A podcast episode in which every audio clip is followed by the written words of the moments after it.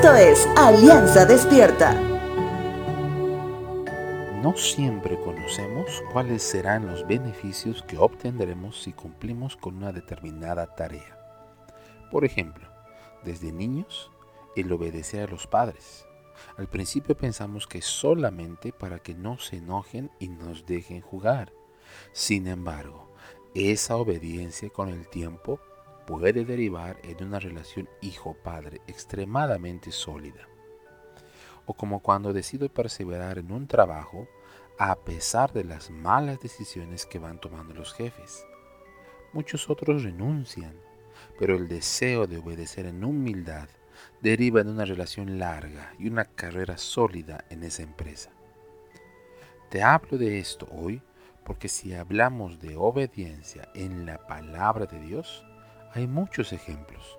Sin embargo, en este tiempo de Navidad, además del gran ejemplo que representa Jesús al despojarse de sí mismo y convertirse en uno de nosotros, también está el ejemplo de María. Evangelio de Lucas capítulo 2 verso 19 dice lo siguiente. Pero María guardaba todas estas cosas en el corazón y pensaba en ellas con frecuencia. María es alguien que desde que recibió las instrucciones de Dios, nunca dudó, nunca se deprimió. Ella solo obedeció.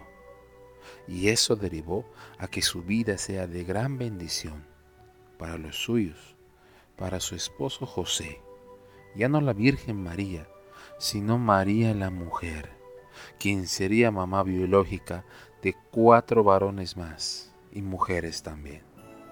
Recordemos siempre las palabras que todo siervo humilde diría.